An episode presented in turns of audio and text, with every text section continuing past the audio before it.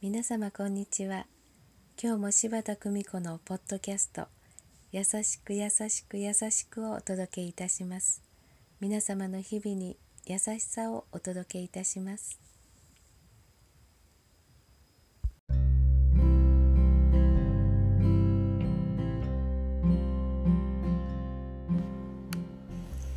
皆様柴田久美子でございます。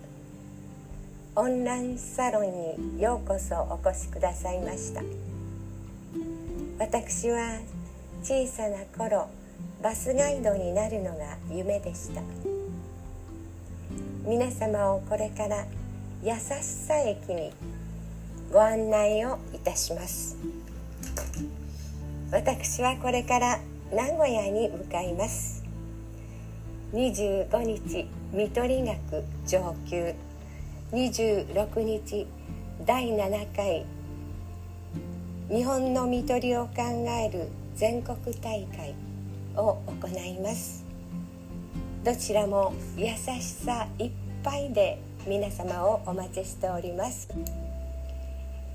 小さなベランダの大きくなった植木に一本ずつ留守中元気でねと声をかけ水をやるためのセットをいたしました。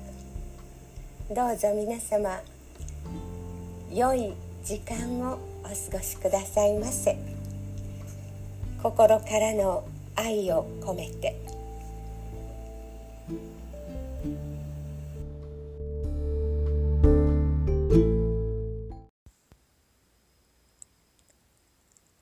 お聞きいただきありがとうございました。柴田久美子のポッドキャストぜひ次回もお楽しみに。